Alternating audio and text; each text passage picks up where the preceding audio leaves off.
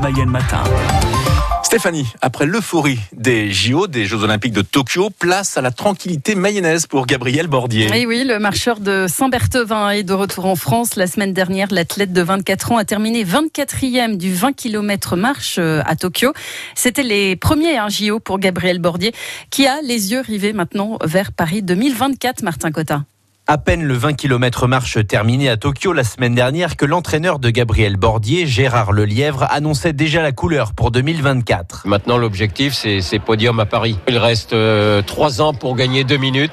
Si on veut bien l'aider, parce que bah, on sait bien qu'interne en médecine, c'est pas facile. Optimiser la récupération, la préparation physique pour les JO à Paris.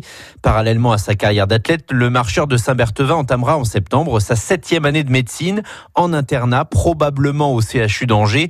Encore faut-il que son employeur lui aménage un emploi du temps pour combiner ces deux activités. Ce sera essayer d'avoir un poste en surnombre possiblement, plus de, temps pour partir entre vacances, je mets des guillemets parce que les vacances, c'est des stages d'entraînement euh, plutôt intensifs, donc c'est pas des, vraies vacances euh, non plus.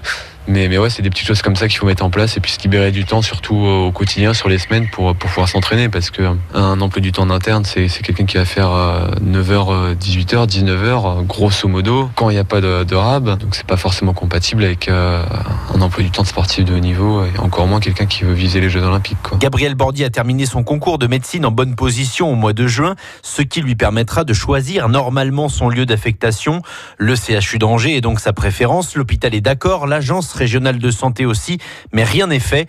Le Mayennais aborde ces semaines décisives avec sérénité. Je suis pas quelqu'un qui s'enflamme et puis euh, je vois le sport plus comme une passion et un loisir. Ça me met beaucoup moins de pression et j'ai pas beau, pas forcément m'enflammer dedans. Sport et, études, médecine, euh, je les mets presque à 50-50 et les deux sont des passions. Donc au final, euh, tout se passe bien et puis quand on est passionné par quelque chose, on arrive, on arrive à trouver le temps pour bosser et, on prend goût à ce qu'on fait. Quoi. Quand tout va bien, bah, tout va bien.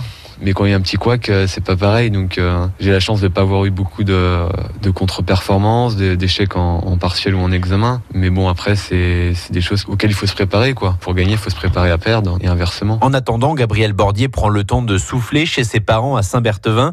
Repos total et beaucoup de sommeil pour récupérer du décalage horaire avec Tokyo. Ah oui, effectivement, le sommeil, c'est important hein, quand mm. on est un athlète de haut niveau. Et le portrait de Gabriel Bordier hein, est à retrouver sur euh, francebleu.fr.